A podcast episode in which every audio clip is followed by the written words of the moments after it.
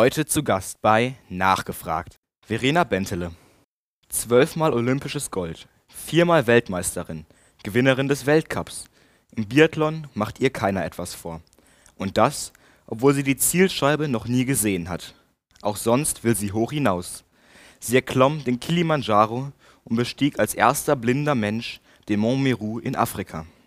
Getreu Motto, man sollte alles ausprobieren, trat sie der SPD bei, war die erste Behindertenbeauftragte mit eigenem Handicap im Bundestag und ist jetzt Präsidentin des größten deutschen Sozialverbandes.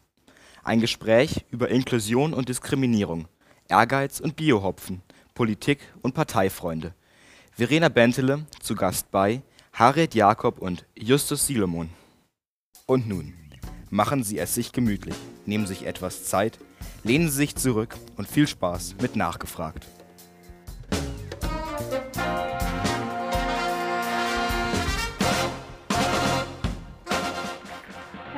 Willkommen, liebes Publikum. Wir begrüßen Sie zum heutigen Nachgefragt-Gespräch. Neben mir steht Harriet Jakob. Ihre persönliche Goldmedaille würde sie für ihre besonderen Fähigkeiten im Prokrastinieren gewinnen. Barrierefrei wäre für sie die Schule nur dann, wenn es keinen Matheunterricht mehr gäbe. Und links von mir Justus Silomon. Groß raus kommt er vor allem in der Technik AG. Auf der Leiter natürlich. Und wenn Halbwissen eine olympische Disziplin wäre, wäre Justus eindeutig Titelfavorit.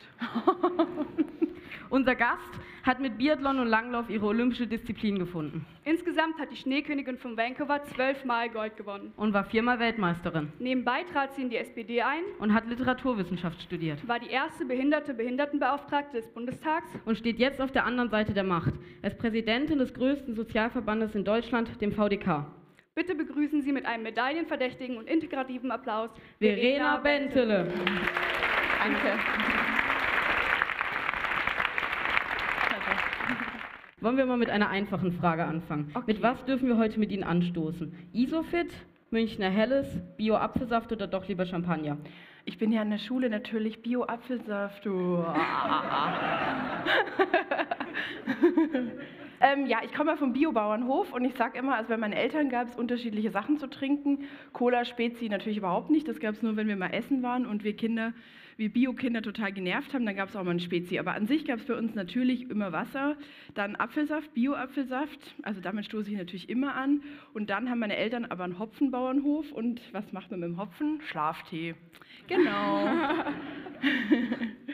Dann ist ja gut, dass Sie nüchtern bleiben. Wir nehmen dann mal den Shampoos, bitte. Ey, das habt ihr mir nicht gesagt vorher. Falsche Wollen Sie jetzt noch einen? Ja, ja, sicher, ich meine, bitte. Okay, dann drei Champagner bitte. Ja, aber wirklich.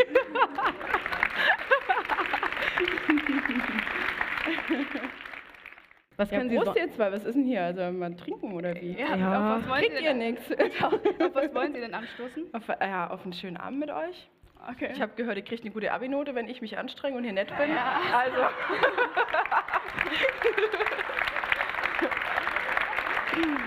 Also was seid ihr denn? Ihr seid dann Abi 2001. Also ich sag mal 21. Abi äh, 2001. Da waren wir noch gar nicht auf der Welt. Hey, hör auf, seid ihr unverschämt, aber stimmt wahrscheinlich. Das war mein Abi-Jahrgang. Da war doch was und ihr wart echt nicht auf der Welt. Shit. Okay, Themenwechsel, Prost. Abi 2021. Äh. Wir haben Ihnen Fragen vorbereitet mit je vier Antwortmöglichkeiten. Ihr Job ist es also, sich eine davon auszusuchen. Okay. Also bevor wir uns heute Abend erstmal so richtig blamieren, ähm, welcher Spruch über Blinde geht denn Ihrer Meinung nach gar nicht? A, die Tomaten auf den Augen. B, auch ein blindes Huhn findet mal ein Korn? C, unter dem Blinden ist der einäugige König. Oder D, blind vor Liebe? Die? Alle anderen kann man machen. nee, ähm, aber wer ist blind vor Liebe? Ich meine, heute, wir sind alle Realisten, ich bitte euch. Also, ähm, nee, ich, ich, kann, ich kann diesen Sprüchen, es ist, glaube ich, immer eher die Frage, äh, nee, wollt ihr überhaupt jetzt so einen Kommentar oder, Oh, Sie dürfen gerne, Gerne. was sagen. oder soll ich jetzt nur A bis D also mal sagen und danach schweigen? Macht mir mal eine Ansage hier, ihr zwei. Was soll ich machen? Sie dürfen Ihre Ja, Antwort okay, ganz kurz. Also ich finde tatsächlich, ähm, dass solche, solche Sprüche schon auf jeden Fall gehen, ähm, je, nach, je nach Umfeld. Also wenn man das jetzt wirklich ta tatsächlich so als Spruch hat, äh, wenn ich jetzt irgendwas suche und, weiß ich nicht, irgendwo was in meiner Wohnung wieder mal verlegt habe und es finde und mir das Freunde sagen würden, fände ich es völlig in Ordnung. Wenn jetzt Leute sagen, also in Berlin, die sagen natürlich aber nicht solche Sprüche, da habe ich schon manchmal so den Klassiker, der Berliner Taxifahrer ist nicht gerade für Freundlichkeit berühmt und deswegen, wenn ich da mal so frage, ja, wo ist denn der Eingang zum Reichstag, weil ich im Bundestag will, na da, da sehen Sie doch. Da sage ich, ja, nee, sehe ich nicht, deswegen frage ich. Also die, die machen es aber natürlich nicht so charmant äh, und sagen, äh, haben Sie Tomaten auf den Augen und meinen es nett und lustig, sondern die sind dann tatsächlich eher so ein bisschen genervt. Okay, nächste Frage. Bestellen Sie in Berlin dann Wick- äh, Weckle oder Schrippen? Ich sage natürlich, äh, weil ich ein Schwabe bin, sage ich natürlich immer extra, ich hätte gerne Weckle. Und wenn sie dann nicht verstehen, sage ich, ich hätte gerne Semmel und dann sage ich Brötchen. Aber Schrippe würde ich nie sagen. Also, es kommt mir nicht über die Lippen. Was halten Sie denn von Schwabenwitzen? Was hältst du von Badenwitzen? Also ich halte, oder ach so, wie sieht's denn uns? Äh, ja, nee, ich kann die total, ich, ich finde das okay. Ich habe äh, Freunde, die tatsächlich von Schwaben nach Baden gezogen sind. Uha. Also von daher äh, kenne ich sowas und ähm, Schwabe zu sein ist hier nicht immer nur witzig. Welches Schwabenklischee trifft denn noch am ehesten zu? A, die Kehrwoche. B, geizig C, verdruckt. oder D, alle drei? Ha, ha, ha, ha, lustig. Also bei mir, bei mir ist auf jeden Fall A. Ich bin auf jeden Fall am ehesten noch, weil geizig gar nicht. Äh, Was haben Sie sich das als letztes verdrückt. gegönnt? Hm? Was haben Sie sich denn als letztes gegönnt? als letztes gegönnt habe ich mir Wellness-Wochenende. Ich finde, das ist schon okay. Da drauf nochmal ein Champagner? Da darf man ein Champagner, ja, oder? Und dann als, äh, als allerletztes habe ich mir einen Champagner gegönnt heute Abend. Prost. ja gut, habe ich nicht selber gezahlt, gell? Und, äh, Das war total schwäbisch heute Abend, hey. Den lasse ich zahlen lassen. Sie haben es ja vorhin schon erwähnt, dass Sie auch Motivationscoach sind. Wer hätte denn Ihrer Meinung nach am ehesten Motivationscoach nötig im Moment? A, Thomas Kemmerich, praktisch nach 24 Stunden abgesägt. B. Bodo Ramelow, nach fünf Jahren abgesägt? C, Christian Lindner, knapp nicht abgesägt. Oder D. Die 23 Prozent, die die AfD gewählt haben, damit sie beim nächsten Mal das Kreuzchen nicht unbedingt an der radikal, rechtsradikalen Stelle setzen. D, D, D, D, D. Also das ist klar, ich meine, das ist äh, eindeutig D, würde ich mal sagen. Ich, da ist schon eine Motivation gut. Und vor allem würde ich gerne die Leute mal dazu motivieren, ein bisschen nachzudenken, weil ich dieses Argument echt dermaßen leid bin, wenn Leute sagen, sie wählen aus Protest. Ich meine, die Leute wollen ja alle als Bürger wahrgenommen werden und wollen Rechte haben und dann wählt man aus Protest. Das ist sowas von bescheuert. Also ich bin dieses Argument echt leid, muss ich jetzt einfach mal sagen. Wir haben jetzt noch eine Frage an Sie als Literaturwissenschaftlerin. In welche literarische Gattung würden Sie diese Ereignisse, die jetzt da gerade in Thüringen waren, denn einordnen? A, Krimi. B. Tragödie C, Schurkenstück. oder D. Groteske? Eine Mischung aus B und D vielleicht? Also es ist echt total schwierig. Ein Krimi, zum Krimi taugt es nicht so richtig, würde ich mal sagen. Ich finde, es taugt auf jeden Fall zur Groteske. Ja, Also eine tragische eine Groteske. tragische Groteske vielleicht. Das würde ich auf jeden Fall durchgehen lassen. Wir So. würden jetzt Ihrer Biografie lauschen und wir würden auch das Publikum bitten, vielleicht die Augen zuzumachen, um, weil wir normalerweise immer Bilder zeigen und jetzt haben wir es mal versucht, das irgendwie zu vertonen. Am 28. Februar 1982 wird Verena Bentele in Lindau am Schwabenmeer, äh, Bodensee geboren. Als drittes Kind ihrer Eltern Peter und Monika wächst sie mit ihren zwei großen Brüdern auf einem Biobauernhof im Kaff Wellmutsweiler auf. Sie ist wegen eines Gendefekts von Geburt an sehbehindert und kann nur hell und dunkel unterscheiden. Das hindert sie jedoch nicht daran, auf Rollschuhen und mit ihrem Fahrrad zusammen mit ihrem ebenfalls blinden Bruder Michael und dem ältesten der drei Geschwister, Johannes, das Dorf zu erkunden und die Aussicht von Hausdächern zu genießen. Teils mit lebensgefährlichen Folgen. Mit drei Jahren geht sie das erste Mal.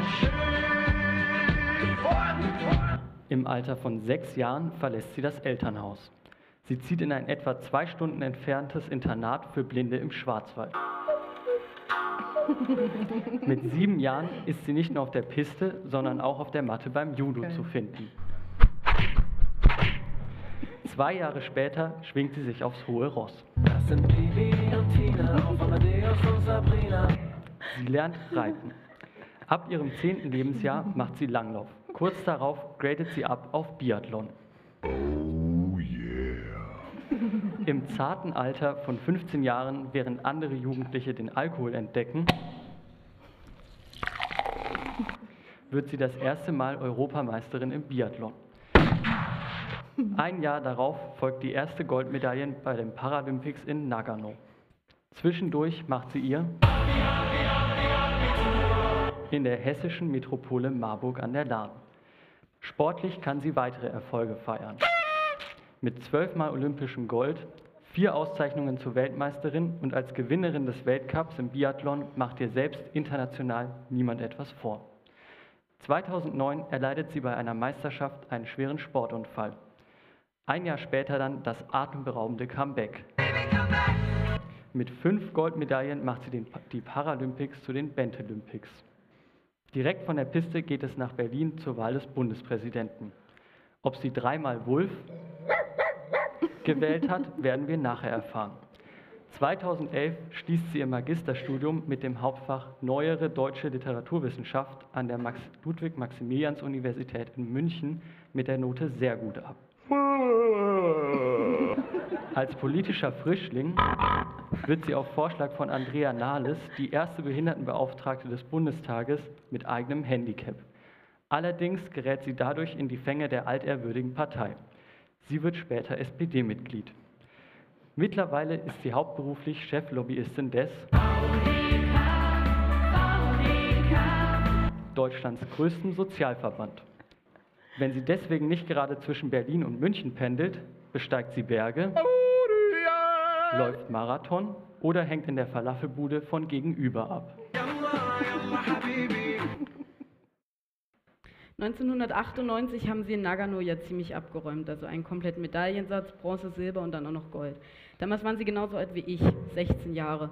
Ähm, ich kann mir vorstellen, dass mich so ein Hammererfolg ziemlich verändern würde. Wie war das bei Ihnen? Ja, total. Ich bin völlig arrogant geworden. Ich habe mit keinem mehr gesprochen. Ich fand, äh, ich fand mich selber einfach nur ziemlich geil. Ich habe allen gesagt, Leute, sorry, ich bin ein Star, holt mich hier raus.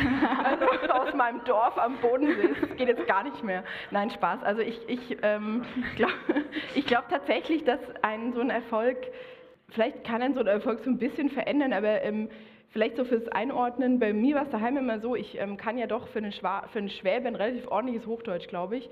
Und ähm, bei uns daheim war es immer so, wenn ich heimgekommen bin, hat meine Mutter immer gesagt und mein Vater, wenn der brauche ich kein Hochdeutsch, schwätze oder Hanne. Und genauso war es auch mit meinem Erfolg. Also daheim war ich halt immer noch die Verräter, räum mal die Spülmaschine aus. Also, also, das war immer noch gleich und auch für die Freunde. Ähm, ich weiß nicht. Also ich, ich fand es immer toll, wenn ich was erreicht habe, aber ich habe mich zu Hause oder bei meinen Freunden oder ähm, an der Uni, da hatte ich wie alle genau die gleichen Probleme. Also ich habe im Abi Latein unterpunktet. Ich meine, bitte, da ist es dann mit Olympiamedaillen kannst du ja auch nichts reißen. Also du musst dich in die mündliche Nachprüfung. Am Ende habe ich es gerade noch rumgerissen, was fürs Studium dann echt irgendwie brauchbar war. Aber es war schon haarscharf und da denke ich immer, ja, man hat halt dann in dem Moment natürlich einen tollen Erfolg und der gibt einem vor allem viel Kraft und viel auch Stärke für andere Sachen, die dann mal nicht so super laufen. Aber ich bin da, glaube ich, selber ähm, eher so ein Mensch, der ich denke halt auch an die Dinge, für die ich mich wahnsinnig anstrengen muss, für die ich kämpfen muss, die mir nicht zufallen, ähm, wo ich mich bemühen muss wie alle anderen. Ich denke immer viel daran. Und vielleicht ist das ja auch eins der Erfolgsgeheimnisse, dass ich jetzt eher ein Mensch bin, der immer mal überlegt, oh, wo läuft es nicht so, wo muss ich vielleicht noch ein bisschen äh, dran arbeiten. Aber davor mussten Sie ja schon, also um eben diese Medaillen so zu gewinnen, müsste man ja schon sehr viel Selbstvertrauen haben. Woher haben Sie denn das davor vor diesen Erfolgen genommen? War das einfach nur Unbekümmertheit oder? Ja, also bestimmt viel Unbekümmertheit und ich wollte schon immer gerne gewinnen. Das ist bis heute so. Ich gewinne schon nicht ungern. Also das sehe ich auch politisch. Manchmal ist es gar nicht so förderlich, weil in der Politik gewinnt man leider oft nicht so eindeutig wie im Sport. Da gibt es meistens nicht den 100% Erfolg, die Goldmedaille, sondern da gibt es irgendeinen Kompromiss. Jetzt kam heute irgendwie der Kompromiss zur Grundrente. Ja, bei der VDK hat äh, es gibt eine sogenannte Gleitzone, ab der man die Grundrente bekommt und die fängt bei jetzt 33 Jahren an. Wir haben 30 gefordert und dann stehst du da vor der Presse und musst erklären, warum fordern wir 30, jetzt kommen 33, warum ist es irgendwie halb gut. Das ist halt irgendwie keine Goldmedaille, würde ich mal sagen. Und ähm, das ist für mich ähm, einfach heute so eine ganz spannende Sache. Ich glaube, das Selbstvertrauen, das Selbstbewusstsein braucht man, wenn man gerne gewinnt, weil das eben der Antrieb ist und einen auch dazu bringt, eben wirklich alles aus sich rauszuholen. Das war, glaube ich, immer mein Ziel und hey, ich habe zwei große Brüder, da rennt man ja auch mal weg. Wenn man die ärgert, muss man danach schnell sein. Also auch das ist kein Fehler. Wir haben mal versucht, eine Alltagstätigkeit blind auszuführen. Wir haben uns fürs Kochen entschieden. Ähm, alle Finger sind noch dran, also keine Sorge. Aber das Essen war gerade nur so genießbar und wir kannten die Küche eigentlich relativ gut, aber haben uns ziemlich verloren gefühlt. Kennen Sie das Gefühl?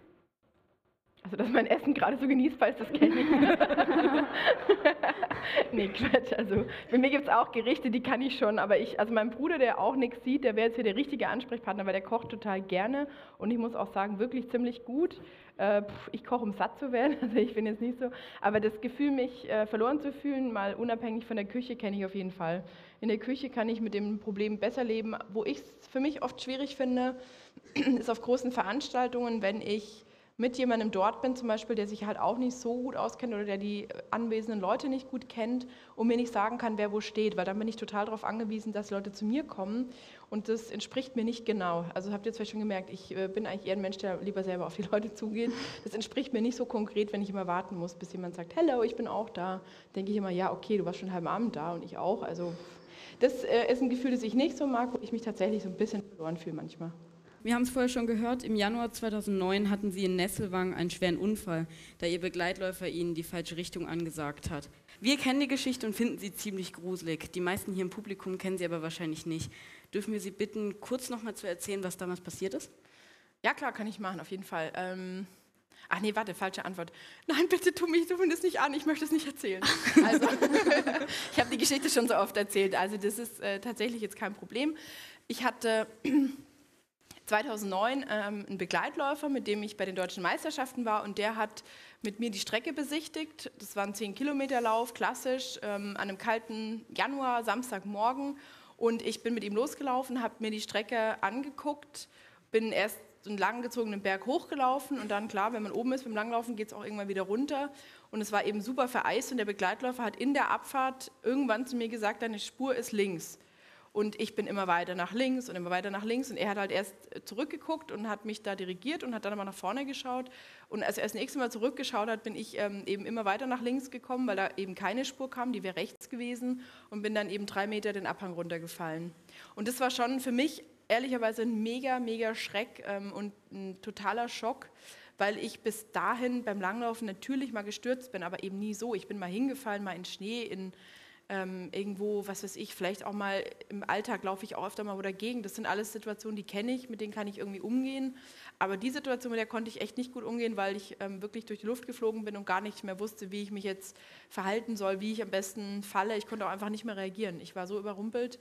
Und das war für mich total bitter, weil ich danach ähm, auch ziemlich verletzt war. Also ich hatte eine innere Verletzung an der Niere, ich hatte ein Knie, Kreuzbandriss, einen hinteren Kreuzbandriss. Ähm, ich hatte an beiden Händen die Finger angebrochen und gequetscht. Also das war schon echt eine kapitalere Sache. Und danach hatte ich vor allem beim Sport am Anfang wirklich wieder Angst oder wirklich das erste Mal eigentlich Angst. Und das war für mich eine total neue Situation. Wann haben Sie sich denn wieder zugetraut, auf die Skier zu stehen? Habe ich schon, weil ich natürlich, ähm, also erstens gedacht habe, okay, so kann das irgendwie nicht bleiben. Ich glaube, meine Familie, meine Freunde waren auch irgendwann der Meinung, das kann so nicht bleiben, weil in der Situation, wo ich dann nach dem Krankenhaus bei meinen Eltern zu Hause auf der Couch lag, Biathlon geschaut habe und super unzufrieden war, weil ich mich kaum bewegen konnte, weil alles wehtat, ähm, weil ich irgendwie gedacht habe, irgendwie ich liege jetzt hier mit zwei Gipshänden, ja, ich muss mich fast füttern lassen, das war alles super ätzend. Und ich war total unausgeglichen. und irgendwann haben meine Eltern auch gesagt, jetzt echt mach bitte wieder irgendeinen Sport, also das geht hier nicht, das ist total anstrengend und ich glaube, die haben nicht direkt wieder an Leistungssport gedacht. Meine Mannschaftskollegen schon. Mein Trainer hat immer angerufen und gesagt, ja, Verena, wenn die Reha dann zu Ende ist, dann äh, fangen wir langsam an wieder mit dem Training und steigen wieder ein. Und das fand ich für mich total gut, dass ich immer Leute hatte, die daran geglaubt haben. Und ich habe dann irgendwann auch gedacht, irgendwie brauche ich wahrscheinlich jetzt schon was richtig Positives, so einen positiven Eindruck im, im, Gehirn, dass sich mein Gehirn was Gutes speichert und nicht diesen Absturz speichert. Und das war für mich dann so der Antrieb, wieder zu trainieren. Dann kommen wir nochmal zurück zu Ihrem Buchtitel. Kontrolle ist gut, Vertrauen ist besser. Und was ist am besten? Ja, eine Steigerung, eine richtig gute fällt mir gerade ehrlicherweise nicht ein, aber ich glaube aber tatsächlich mit Vertrauen ist eben auch schon sehr viel gesagt, weil das eben eine Grundlage ist für alles, für zum Beispiel Offenheit, Ehrlichkeit, Geradlinigkeit, also alles zum Beispiel, was wir uns ja auch in der Politik total wünschen, was sich meines Erachtens auch viele Menschen einfach wünschen von guter Politik, ist eben auch ein Stück weit Vertrauen oder was wir uns ja auch wünschen von anderen Menschen, mit denen wir zusammen arbeiten, mit denen wir eine Beziehung leben, wie auch immer, das ähm, ist eigentlich schon, glaube ich, Vertrauen ist da schon für mich immer noch ein wichtiges Thema.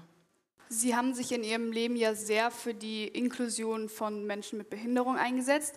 Wir haben den Begriff mal nachgeschlagen und er kommt aus der Soziologie und bedeutet eine vollständige gesellschaftliche Teilhabe.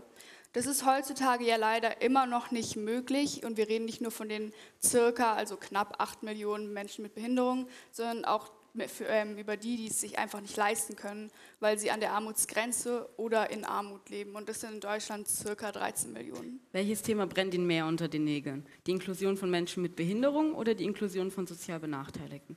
Fiese Frage. Nein, es sind ähm, das Schöne ist, dass ich heute als VDK-Präsidentin alle Themen behandeln kann. Deswegen habe ich mich dafür entschieden, nee, nicht Beauftragte der Bundesregierung für die Belange von Menschen mit Behinderung zu bleiben, sondern eben beim VDK als Präsidentin zu kandidieren und Sie haben mich netterweise auch gewählt da äh, beim VDK und jetzt habe ich die Möglichkeit, mich als Interessensvertreterin für über zwei Millionen Menschen einzusetzen, wo es eben genau um die Themen geht, äh, die ihr angesprochen habt, um die Vermeidung von Altersarmut. Es gibt in Deutschland so viele Menschen, die in, in Armut leben, äh, sowohl ältere Menschen als auch Kinder. Es gibt in Deutschland sehr viele Menschen, die aufgrund ihrer Behinderung eben nicht teilhaben können und es gibt in Deutschland viele Menschen, deren Rente nicht reicht zum Leben und die unterhalb der Grundsicherung eine Rente haben. Und für all diese Themen kann ich mich jetzt im VDK einsetzen und deswegen mag ich all meine Themen gleich gerne. Jetzt hat Angela Merkel ja bei Ihnen vor einer Woche beim 70. Jubiläum yeah. vom VDK, ähm, hat sie ja gesagt, ähm, man soll sich keine Sorgen machen, genau. die Grundrente kommt. Kaufen, ihr, kaufen Sie ihr das so ab? Ja, na klar wenn sie mir das verspricht. Ich meine, ich hätte Zeugen. Ja, bitte. Nee, also ich äh, kaufe ihr das schon ab und ich bin auch wirklich der Meinung, ähm, dass sich daran jetzt auch politisches Handeln messen lassen muss, weil die Grundrente wurde schon so lange versprochen ähm, nicht so lange wie ihr Allzeit, aber schon fast. Also seit 2009 oder so geht es schon irgendwie, dass in jeder Legislatur die Respektrente und die, ähm, eben die Grundrente, die Mindestrente, das war immer wieder ein anderer Name, aber im Prinzip geht es schon wirklich seit der dritten Legislaturperiode so, dass über die Grundrente gesprochen wird. Und den Menschen, die es wirklich dringend brauchen, die Grundrente, ähm, finde ich, ist es lang genug was versprochen worden. Jetzt muss sie auch wirklich kommen. Deswegen als ähm, Optimistin glaube ich Angela Merkel in dem Fall. Ein anderer Kritikpunkt ist ja auch die Finanzierung. Haben, wenn Sie da, haben Sie dann da einen Vorschlag, wenn Sie sagen, wir müssen an Lösungen arbeiten? Auf jeden Fall. Die Finanztransaktionssteuer einführen ist ein Vorschlag. Eine verfassungskonforme Vermögensteuer einführen ist super. Ähm, also wir hätten da schon Vorschläge als äh, VDK, die eben vor allem in der Steuerpolitik begründet sind. Und dann kann man ja auch in andere Länder gucken, in zum Beispiel der Schweiz ähm, zahlen die Leute, die eben viel Geld verdienen, auch deutlich mehr in die Rentenversicherung ein. Das, was sie rauskriegen, ist aber gedeckelt. Also die haben, natürlich würden jetzt alle deutschen Politiker sagen, das kann man in Deutschland nicht so einfach umsetzen. Naja gut, man kann aber zumindest mal drüber nachdenken. In Österreich ist es so, dass die Arbeitgeber 2% mehr Beiträge einzahlen als die Arbeitnehmer. Also es gäbe schon noch auch in Deutschland Möglichkeiten, dieses System ein Stück weit ähm, zu verändern.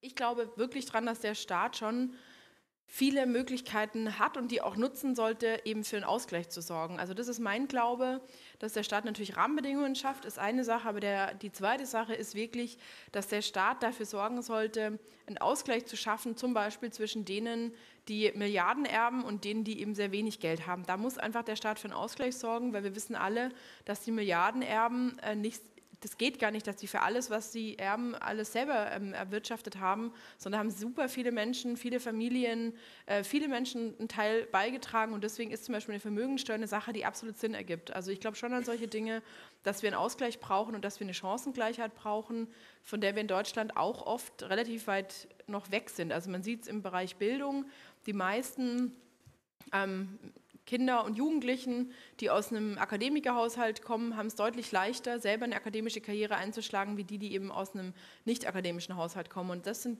Unterschiede, da muss der Staat, finde ich, schon dran arbeiten, die auch auszugleichen. 2016 beschloss der Bundestag das nicht unumstrittene Bundesteilhabegesetz zur Inklusion von Menschen mit Behinderung, an dem Sie als Behindertenbeauftragte auch mitgearbeitet haben. Sie haben jetzt 30 Sekunden Zeit, kurz und knapp zu erklären, auf welche Verbesserung dieses Gesetz abzielt. Im Bundesteilhabegesetz geht es darum, die Selbstbestimmung und Teilhabe. Du, ich schaffe das, keine Sorge.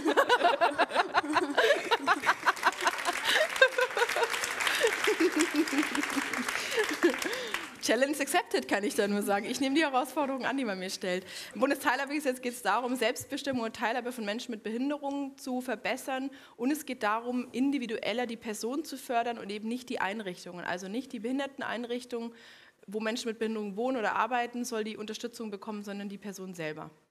Punkt, Ende. Sie Danke. waren ja vier Jahre Behindertenbeauftragte des Bundestags. Sie haben gesagt, dass Sie sich da manchmal wie eine Tomate im Sandwich gefühlt haben. Wie fühlt sich das denn an? Oben Salat, unten Käse und ein paar total trockene Brötchen. Also nee, es fühlt sich, ich habe mich wirklich oft so gefühlt, das war so ein Bild, das ich irgendwann mal im Kopf hatte, weil äh, Tomate rot und ich habe immer gedacht, irgendwie, egal wo ich hinkomme, ja, Samuel Koch sitzt hier und sagt nicht mein Gesetz.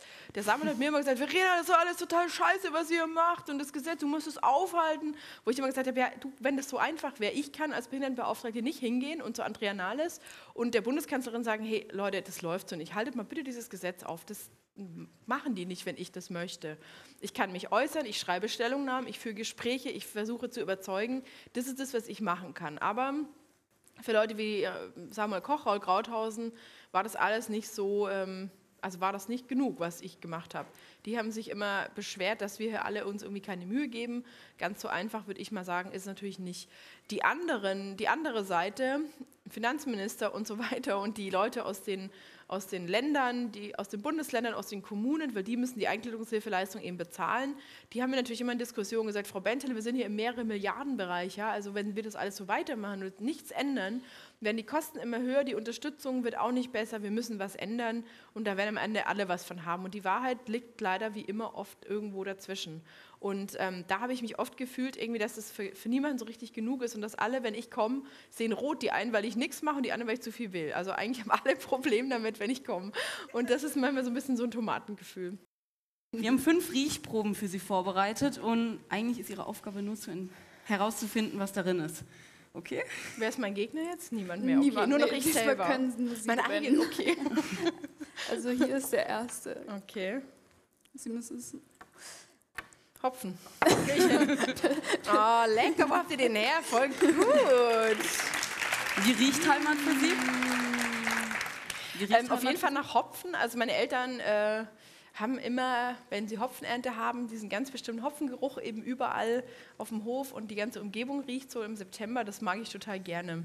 Und ähm, Hopfen ist schon bei mir vorne dabei, weil die Äpfelbäume meiner Eltern, die riecht man nicht so. Also die riechen nach gar nichts eigentlich.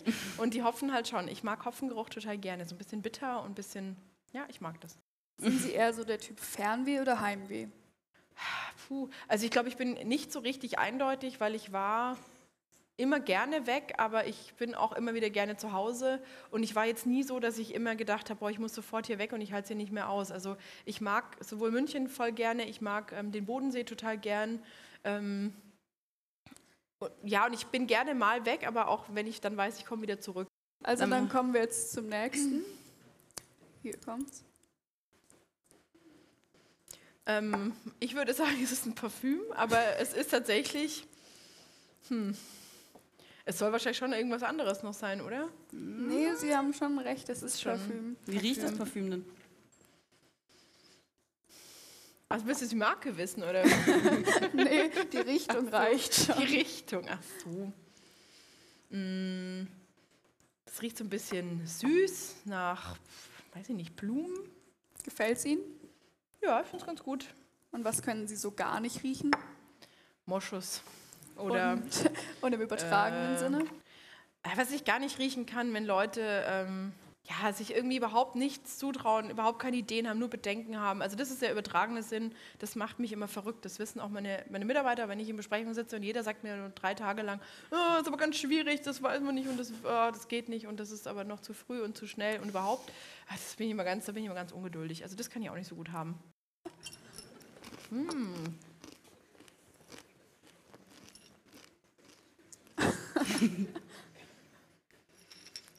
Es riecht nach nichts. hm. Willst du mich verarschen oder was? Nein, Nee, nee, ist schon was drin. Ich hör's ja. ja, eben. Tipp es sind Bonbons. Ah. Kommen aus der Schweiz. Ricola. Ja, Ja, genau. Ich genau. wollte es jetzt nicht singen. Aber die riechen echt wenig. Ja. Oder liegt an meinem Falafel? Na, riecht man wirklich nichts. Nee, gell? Nee. Ich bin also fein raus. Ich, hab, ich bin an der Aufgabe gescheitert, aber ich bin auch fein raus. Das ist doch das Positive. Wenn ich auf einen Berg steige, dann mache ich das eigentlich wegen der Aussicht. Warum machen Sie es? Nicht wegen der Aussicht. ähm, Ich steige auf den Berg, weil ich die Herausforderung gut finde, weil ich in Afrika beim Kilimanjaro wusste, ich bin jetzt irgendwie auf dem höchsten Punkt des Kontinents auf fast 6000 Meter und ich fand die Herausforderung, da hochzugehen mit anderen Leuten zusammen total spannend. Deshalb bin ich eigentlich interessiert. Und wenn Sie jemanden aufsuchen könnten, mit dem Sie mal eine Bergtour machen wollten, wen würden Sie nehmen? Angela Merkel vielleicht? Nee, äh, das wär, ich glaube, das wäre nicht so schnell genug für mich. Ähm, oder vielleicht auch doch, vielleicht unterschätze ich sie total. Aber ähm,